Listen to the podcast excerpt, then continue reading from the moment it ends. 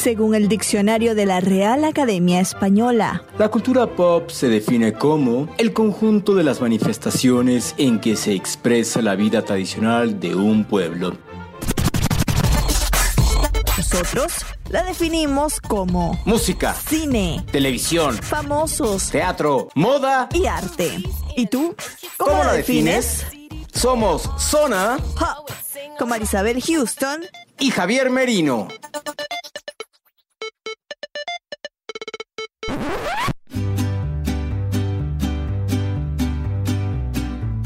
Una de las celebraciones en Estados Unidos más festivas, con más fiesta, con más color, el 5 de mayo. Que ojo, no es una fiesta mexicana como tal porque el Día Patrio, el Día de la Celebración Mexicana, es el 16 de septiembre, pero para el mercado hispano latino que vive en los Estados Unidos, el 5 de mayo es la fiesta más importante que hay. Yo soy Javier Merino desde la Ciudad de México, mi cuenta en Twitter es arroba merinoCNN y en Instagram me encuentran como Javito73, www.cnne.com diagonal zona pop, nuestra página popera colorida y la más divertida de CNN en español, y www.cnn.com com diagonal zona pop, la página con todos los episodios. Y como siempre lo digo, nos vamos hasta Atlanta, Georgia, con Houston.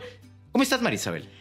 Estoy muy bien, yo feliz con la invitada del día de hoy y quería agregar algo. No es que es la festividad de los latinos, es que los gringos, los estadounidenses, son los que más celebran el 5 de mayo. Yo que trabajé en un restaurante mexicano, te digo que la mayoría de los que iban, el 90% de la gente que iba al restaurante eran estadounidenses los que iban a celebrar.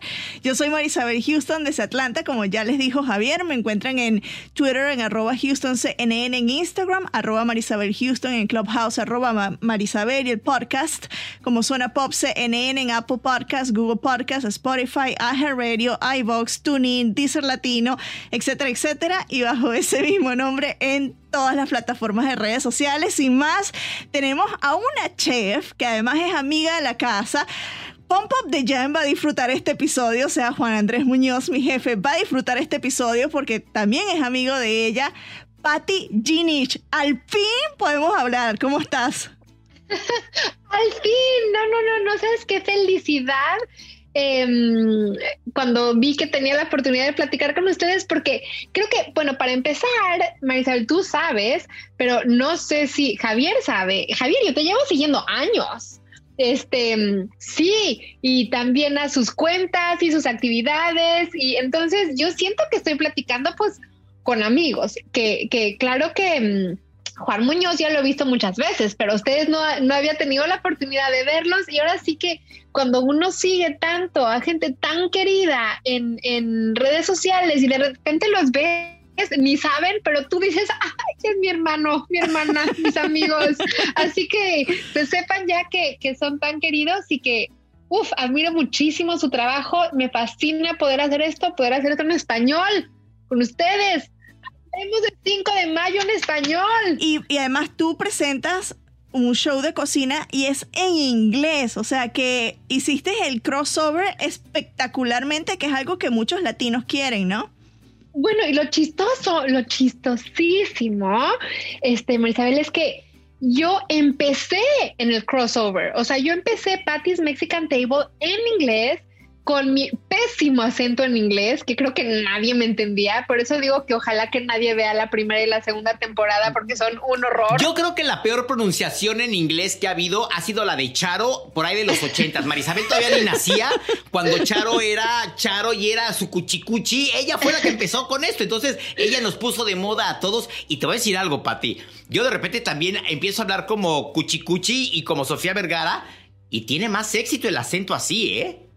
Como que ponen más atención los americanos, no sé. Sí, pero lo chistoso es, fíjense, con mi súper mal acento, que soy la burla de mis hijos y me encanta que se rían de mí. Em, y cuando iba a México, le traducía a la gente todo en inglés, a la cámara, ¿no? Y al pasar de los años, con mucha suerte y qué bueno, ya lo que hacemos es que cuando estamos en México, hablo todo en español y se ponen los subtitulitos y que la gente se haga bolas pero por lo menos yo creo que a la gente le gusta más porque estás viendo en escena interacciones genuinas y normales y no que con el que estás hablando se tiene que esperar a que traduzcas, ya sabes. Entonces, bueno, en fin, esto de esto de de ser, tratar de ser un puente, ¿no? Entre México y Estados Unidos, como tanto a gente lo hace, de compartir nuestra comida, ha sido tan fascinante porque yo me he dado cuenta a lo largo de los años lo poquito que sabía de, de, mi propio país, de México, de la comida mexicana, que hace fascinante mi trabajo porque cada vez quiero saber más. Al principio yo iba al México que ya conocía a compartirlo y ahora me la paso yendo al México que no conozco y me da más emoción porque entonces llevas a la audiencia cosas nuevas y en cuanto a la comida y nuestras tradiciones, bueno, la evolución de la comida mexicana en Estados Unidos es una maravilla. Yo tengo, ya que empezamos con la duda así de la comida, yo tengo, a ver, un dato, yo de repente saco datos poperos en el, en el podcast, ¿no? Y de repente alguien me preguntaba un día, ¿de dónde viene la palabra burritos? Te voy a decir la historia que yo sé y tú me dices si es la misma. Los burritos, que todos conocemos de tortilla harina con cualquier cosa adentro, se vendían en las montañas de Chihuahua. Y entonces iban en unos burros. Y entonces cuando, le, cuando llegaban, en lugar de decirles tacos, pues ahí vienen los burritos porque venían en un burro. ¿Es cierto este origen? esa, esa, es una historia. Otra historia que yo acabo de, de, enterarme, porque estoy a punto de ir a la frontera a explorar la comida por allá, es que en la misma zona, en Chihuahua, ¿no? En El Paso, Ciudad Juárez, la gente que cruzaba de un lado al otro para ir de compras, porque antes había mucha más libertad para ir a venir, era que los niños que le ayudaban a las amas de casa a cargar sus cositas les decían burritos, porque les traían la comida, les ayudaban a cargar las bolsas y que les daban una tortilla con cualquier cosa que habían comprado y se regresaban con su burrito.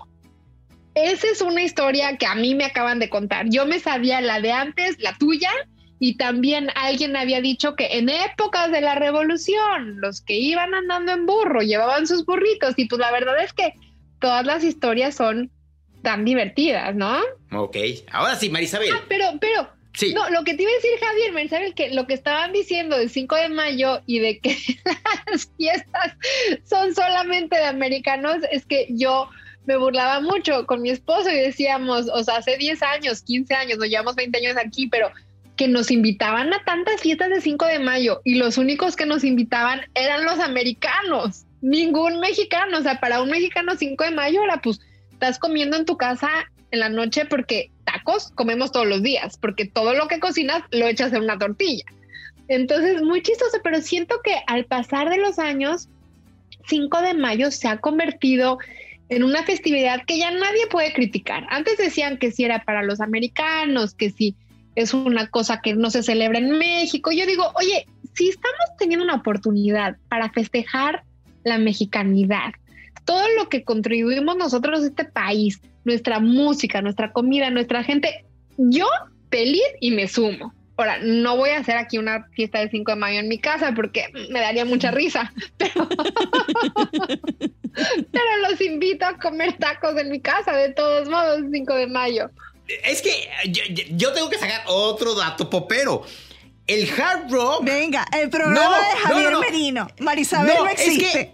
Es que, yo estoy, asombrado de también el icono en lo que se ha convertido el 5 de mayo, que yo soy fanático del, de, hard rock. No, mentira. El hard rock saca todos los mayos. No, ¿verdad? Casi no. Eh, el Hard Rock saca todos los mayos una edición especial de pins en todo el mundo del 5 de mayo. Entonces es a lo que voy de lo tan grande que se ha convertido el 5 de mayo en Estados Unidos para que una marca inglesa que tiene muchos restaurantes en Estados Unidos haga pins del 5 de mayo y son piñatitas, la chica sexy que dice 5 de mayo, o sea, todo esto, ¿no? Entonces, sí, el 5 de mayo es un icono pop de la cultura en Estados Unidos que tiene que ver con México y así. Pero bueno, ya, me quedo callado. Prometo quedarme callado, Marisabel. no, no, está muy bien, pero yo lo que digo es que entonces el 5 de mayo, en vez de que los mexicanos nos insultemos, al contrario, los mexicanos tenemos que decir, a ver, con permiso, pues quieres celebrar el 5 de mayo, te doy unos tips de cómo tomarte tu tequilita, te doy unos tips de cómo hacer tus taquitos, ¿no? Para que se llene el 5 de mayo, pues de más cosas ricas, ¿no? O sea, es como una puerta de entrada, ¿no? Ya que hagan los de Hard Rock sus cositas con sus sexy ladies y pues nosotros les hacemos, ¿no? Oye, además de hacer la típica slushy margarita, oye, hay todas estas margaritas, hay estos tipos diferentes de tequila, hay estos tipos diferentes de tacos, como que usar la oportunidad para para, yo digo, yo aquí voy a sonar maestra, ¿verdad? Pero como para educar, ¿no? Si ya vas a hacer una fiesta de 5 de mayo, pues que hagas un mejor guacamole, ¿no? sí, totalmente. Eh, la gente que ya nos lleva escuchando, pues los minutos que tenemos acá hablando, casi 15 minutos, se darán cuenta que no vamos a hablar de música, no vamos a hablar de cine. ¿Y por qué elegimos sacar un episodio de 5 de mayo? Por lo que ya han expuesto muy bien Javier y Patti, que se ha convertido en una fecha que es de cultura popular en Estados Unidos y quizás más allá porque mucha gente que viene de visita y coinciden en esta fecha se dan cuenta de lo grande que es y tal vez se llevan la celebración a sus países, ¿no? Patti, en televisión, ¿qué es lo que tú eh, has hecho durante todos estos años en Estados Unidos? ¿Tú has visto un incremento o te piden más programas del 5 de mayo porque viene la fecha? O sea, ¿cómo se vive eso siendo tú una chef y trabajando en la televisión estadounidense y en inglés? Ay, pues buenísima pregunta. Em, siento que yo, yo, yo hacía un poco unos chistes de que si eres mexicano, tu one shot, to make it, es el 5 de mayo. O sea, mi primera entrevista de radio fue 5 de mayo. Mi primera entrevista, mi primera appearance en el Today Show, 5 de mayo. ¡Ay, en el Today Show! Mi primera oportunidad de presentar algo ¡Oye! ¡Qué chido! oh, bueno, whatever, y eso es lo que sea, lo que sea de American Media, ¿no? O sea, lo que hablabas del crossover. O sea, como que para los mexicanos latinos, el mundo hispano, no necesitamos. El 5 de mayo es parte de nosotros, nos encanta, lo hacemos, no es la oportunidad pero en el mundo americano y de, de, Estados Unidos, el 5 de mayo es una puerta que dura bien poquito, ¿no? O sea, como que si, si no conseguiste una oportunidad para este 5 de mayo como mexicano, te tenías que esperar al otro 5 de mayo, ¿no? Este, y siento que eso, eso ha ido cambiando, ¿no? Ya este, están aceptando más otras festividades. Ahora les encanta el Día de Muertos, ¿no? Ah. Ahora les encanta la Navidad. Gracias a Coco, ¿no? Ah, exacto. Entonces yo digo que eh, 5 de mayo como que hay un build-up y es muy emocionante, pero se pasa y luego ya te tienes que esperar al año que entra. Ahora, pues es una gran oportunidad como platicábamos para educar a la gente de nuestros íconos, ¿no? De, de nuestra comida, de nuestros tacos, de nuestra música, de nuestras bebidas, como que es una gran oportunidad hay tanta tensión en lo mexicano que pues es una gran oportunidad que es cuando te están abriendo los medios y etcétera, oportunidades para platicar, para venir y platicar de más cosas que la gente tal vez, y yo creo que, que, aquí en Estados Unidos, americanos y no americanos, porque pues no solo los latinos, no solo somos mexicanos, somos de todos lados, ¿no? Yo siento que el hambre por saber más de mm, comida, bebida, cultura mexicana, cada, el apetito es cada vez más grande y lo padre, veía yo como chilanguísima, lo padre es que como la cocina y la cultura mexicana es de una diversidad y una riqueza enorme, nunca acabas de explorar, porque además yo cada vez que regreso a México hay más cosas nuevas. Entonces, pues que siga subiendo el apetito por lo mexicano, pues porque de aquí a que it catches up, qué, pocha, pero de aquí a que no, y, o sea, empiezan a aprender un poquito, ya hay más evolución de comida regional en Oaxaca, en Jalisco, en etcétera, ¿no? ¿Has visto las crónicas del taco en Netflix? Sí. Híjole, es padrísimo eso, o sea, de cómo el taco te cuenta su, su propia historia, ¿no? Eso, o sea, a mí me encantó. Y algo que yo te quería preguntar, Pati, como mexicano, cuando, o sea, cuando vas a Estados Unidos, y yo aquí me voy a echar a muchas personas en mi contra, a mí me gusta Taco Bell. Yo sé que no es comida mexicana, o sea, al 100%, pero... Y aquí sí, literal, te, voy a hacer la pregunta bien directa. ¿Por qué el americano dice que el taco es la tostada doblada. O sea, ¿de dónde sacaron eso para decir que el taco es esta tostada doblada, que no es taco, es una tostada doblada. No, ya sé. Lo siento, estoy molesto. No. Pero ya va, eh, la tostada doblada es el crunchy taco que Sí, se le dice aquí, sí, ¿no? sí, sí, pero- Ok, ok. Porque yo, claro, yo estoy casada con un, con un gringo de Indiana, entonces para mí eso es hard shell taco o crunchy taco. Mira, yo siento que. Y, y, y yo fui a Taco Bell por primera vez, a- creo que fue hace como un año y medio. Y este. Y era. ¡No! Sí, porque, pues, ¿por qué voy a ir a Taco Bell si yo como tacos Sí, en mi casa todos los días? claro, bueno, claro. eres No, chef, pero claro, además yo crecí como, no, y, y yo me acuerdo que era, era como lo que le llaman aquí el third rail, ¿no? Gente diciendo, ¿cómo puedes ir a comer ahí? Y otra gente diciendo, oye, pues es la comida que yo crecí comiendo que tiene de malo. Lo fascinante es que todas estas cadenas de fast food y toda, toda esta comida que encuentras en supers o eh, lo que sea de, de cosas mexicanas, pues ha tenido su gran ventaja porque por lo menos ha familiarizado a la audiencia con el concepto. Pues que no te guste a ti o que no me guste a mí, no importa. El chiste es que ya todo mundo sabe qué es un taco. Y entonces ya ahí es con lo que hablábamos de una puertecita, un puentecito, pues ya te comiste ese, de ese lugar. Oye, déjame te cuento de los taquitos de tinga, de los taquitos de carnitas, puedes hacer unos taquitos de acelga, de papa con chorizo, si quieres te puedes hacer tus tortillas. Yo siento que cada vez hay más y más hambre por saber, por conocer la comida, pues, los tesoros de la gastronomía mexicana y ir a sus raíces, ¿no? Ya conocieron todo eso y ahora de veras quieren saber cómo se hace una barbacoa de verdad, ¿no?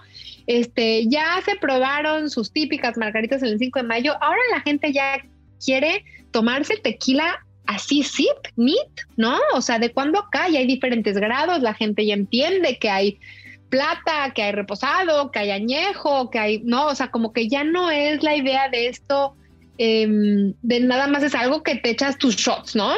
Este, lo mismo con la comida como con la bebida y la gente quiere aprender más y más y más y más y cada vez hacerlo, digo, no necesariamente es que sea mejor o más bueno, pero están dispuestos a no solamente ir afuera y comprárselo, sino a, a comérselo en su casa. Entonces, qué padre que ya hay Taco Tuesday y que, ¿no?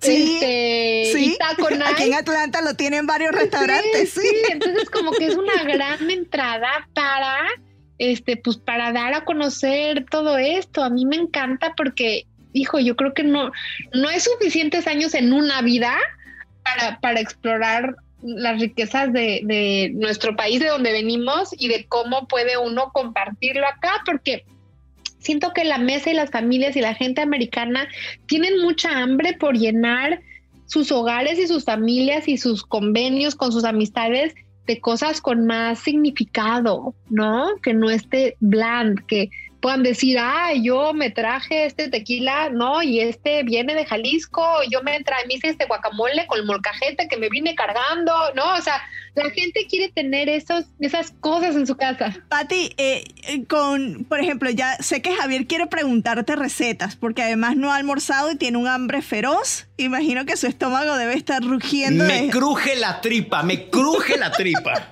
Pero te quería preguntar, ¿qué platillos? Porque mucha gente, por ejemplo, que son, que, que no han comido, no han ido a México, no prueban la, o no saben de la, de la comida mexicana, la autóctona, ¿no? Y vienen a conocerla de alguna manera acá en Estados Unidos, pero es una comida Tex-Mex que se, que, que, que se originó de la, del río Bravo para arriba, ¿no? ¿Qué es esa comida que se originó acá, o los platillos que se originaron acá en Estados Unidos, que no nacieron en México, pero que se le dice acá comida Ay, mexicana? bueno, pues hay tantos y muy buena pregunta, ¿eh? Justamente yo acabo de escribir un artículo que salió el año pasado. Es que con la pandemia ya uno no sabe en qué año estamos, ni en qué mes, ni llevamos aquí 14 meses encerrados y la vida se nos pasa como un río de hielo aquí. Yo no Eh, sé ni quién soy y qué hago platicando con ustedes, así te la pongo. Estoy, iba, iba yo pasando por aquí, vi esto y me metí. Dije, va, pues platiquemos aquí. Lo que te iba a decir es que, por ejemplo, los nachos, ¿no? Este, pues se crearon en la frontera, si son de México o de Estados Unidos o los burritos, o sea, como que hay, hay esta dimensión que nosotros siempre como seres humanos queremos entender, es, es norte o sur, es día o noche, pero hay muchas cosas que viven en una dimensión intermedia, que es en donde estamos nosotros. Y es una dimensión deliciosa, porque tienes, te enriqueces de mm, como diversos mundos al mismo tiempo, y entonces el burrito lo puedes hacer al tipo California, una bomba con queso, crema, etcétera, o puedes hacer el burrito como tipo Sinaloa o Sonora con solo carne con chile. O los sushirritos. Los sushirritos. ahora están los sushirritos. Sí, sí. Y, y yo siento que son esas cosas que, que pueden vivir en estos dos mundos. Por ejemplo, este, y bueno, antes se decía que la comida mexicana en Estados Unidos era una aberración y que no era auténtica y que era un horror y que era, y yo hoy día te puedo decir que encuentras igual de buena aquí que abajo, porque además son las comunidades de mexicanos que se han mudado aquí y que han echado raíces aquí y que crean platillos con esa maleta que trajeron de su casa con lo que se encuentran en el patio de la nueva. Y que, o sea, ¿qué no hay de auténtico en eso? Es muy auténtico. Es como aquí, para nuestro amigo Javier, el taquito de Taco Bell es muy auténtico, porque es el que se comió todos los martes desde hace, desde que existió Taco Tuesday, no sé, ¿no? O sea, como que a mí se me hace que la comida es un lugar, ahora que estamos en un mundo tan dividido, tan politizado, como que cuando la gente brinca y dice, ay, eso no es auténtico mexicano, me dan ganas de decirle, ¿sabes qué? Solo cómetelo y si te sabe rico. Está perfecto. No, claro. y, y en ese sentido, por ejemplo, hablando de comida, hablando de bebida también, eh, yo ahorita he estado jugando mucho con tequila, mucho con tequila, porque me encanta, porque empecé, eh, tengo un partnership con Gran Centenario desde hace un par de años y, em, por ejemplo, jugamos con piña colada con tequila reposado, porque sabe delicioso, porque el reposado, o sea, como que, y tal vez alguien de Puerto Rico me dice, oye, Pati, ¿por qué haces mi piña colada con tequila en vez de con lo que nosotros lo hacemos, no? Y yo siento que hay esa, esa libertad de, oye, o sea, es como si haces un, un, o sea, porque para mí es natural, ¿no? Por ejemplo, el charro negro, este... ¿Qué es el charro negro? Ay, el charro negro es una delicia, es tu refresco más favorito de cola. Ajá. Este, Coca-Cola, Pepsi o lo que sea, pero tu cola soda con tequila y limón. Oh. O le puedes echar este, una paleta de limón, paleta, sí, una paleta de limón y entonces te vas oh. tomando tu charro negro y se llama charro negro porque los charros vienen de Jalisco, que es del mismo lugar de donde viene el tequila, y los charros se visten de negro. Ya sabes, son los Mexican Cowboys. Que, y el color de la bebida es negra. Y es una bebida muy elegante, ¿no? Que aunque está hecha con cola y tequila, pero te lo comes, le puedes poner una paleta de limón, le puedes poner sorbete helado y entonces se convierte en una cosa deliciosa. Entonces, pues la gente tenía la idea de que pensaban, tequila solamente son shots, no. En margaritas, Ajá, margaritas, tequila sunrise, puedes hacer tu charro negro y puedes hacer sipping tequila o tequila on the rocks, que si te vas a, a tomar un tequila leyenda, por ejemplo, que es pues así como muy refinado, este, sabe como a caramelito, o sea, ya es como te lo tomas en las rocas, o un añejo, te lo tomas en las rojas, como que ¿quién te dice que solamente te puedes tomar el tequila con margarita? No. ¿De dónde viene la palabra, la bebida moped? El moped, o sea, ¿de dónde viene el moped? Así de pum, pum, y te lo tomas, ¿de dónde? Sí. Me estás recordando mi, mi, mi, último año de la preparatoria. Sí, exacto. No sé, no sé de dónde viene la palabra moped. ¿Tú lo has probado, Marisa? Es una delicia. Es el tequila no sé de qué me están hablando. ¿No? Tequila con Seven Up o con, o con refresco de naranja o de limón. Es un caballito de tequila, le pones bebida de limón, Sprite o Seven Up, lo tapas con una servilleta, le pegas en la mesa y te lo tomas de jalón y te pones como moped, así literal te pones como loco, ¿no? Seguramente de ahí es de donde viene la palabra moped. Que te pones así como moped. Ahorita, ahorita que me pongan ahorita en un avión, me voy a Puerto Vallarta, me tomo un par de mopeds, me meto a la playa, Sí. Yo tengo que meterme. Se nos está acabando el tiempo, Patti, y, Marisabel te tiene que hacer una petición. Venga, Marisabel, porque se nos acaba el tiempo. ¿Qué taco nos recomiendas? Un taco que no sea el taco regular de, de, que podemos encontrar en cualquier tienda. Por ejemplo, si queremos hacer un taco en casa, ¿qué nos recomiendas para celebrar el 5 de mayo? Bueno, para celebrar el 5 de mayo, tengo la receta. Es, y hablando de tequila, son uno, unos camarones mm. que están flameados con tequila, cocinados con un poquito de ajo, y ya que se evapora el tequila, reposado o añejo si quieres, ya que se evapora y solo te queda el tequila, le echas una taza de crema mexicana y chipotle en adobo. Te queda doradito, pegajosito, cremosito.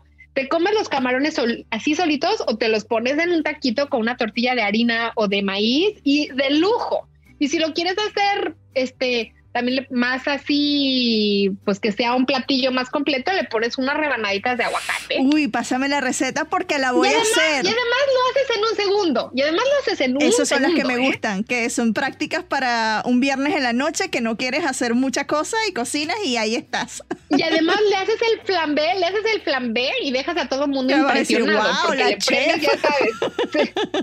Pati, ¿cuáles son tus redes sociales? ¿En dónde te podemos ver? Danos todos tu hoja de contactos, por favor. Claro. Bueno, soy Patti Hinich y escribo mi nombre P-A-T-I latina, Hinich. Hay gente que me lo pone con T-T-Y y les digo, ¡No! Patti, con I latina, Patti Hinich y soy eh, at Patti Hinich en todos lados. Y mi sitio web es pattihinich.com y tengo como 500 recetas ahí que la gente puede imprimir, usar, no hay cobro de nada, hay nada más amor por nuestra gastronomía. Ay, qué buena onda, qué buena onda, porque eso ya no lo hace nadie hoy en día, ¿eh? No, ya sé, ya sé. Así que métanse y agarren todas sus... Y ahí tengo recetas de cócteles, tengo recetas de tacos, de lo que quieran. Bueno, Javier, se nos hace que tenemos que organizar un viaje con Patty para, para comer y para disfrutar el tequila como debe ser. Bueno, mientras tanto ocurre eso, yo sigo esperando acá en Atlanta que Javier venga a visitarme, a que nos tomemos un tequilita y hacer esa receta del taco con los camarones flambeados con tequila. Yo soy Marisabel Houston, desde Atlanta me encuentran en Twitter en arroba HoustonCNN y en Instagram arroba Marisabel Houston. Javier. Yo soy Javier Merino desde la Ciudad de México, mi cuenta en Twitter es arroba MerinoCNN y en Instagram me encuentran como Javito73. Pati, gracias, hasta que se nos hizo, que no sea la primera ni la última vez, te esperamos próximamente para ver ¿Qué nos depara el verano? ¿Te late hacer como una receta de verano? Una receta popera. O sea, una receta me encanta. bien popera. O sea, a mí. Ya, órale, ya yo aquí, ténganme cuando quieran. Ya, ya dijiste. Y está grabado.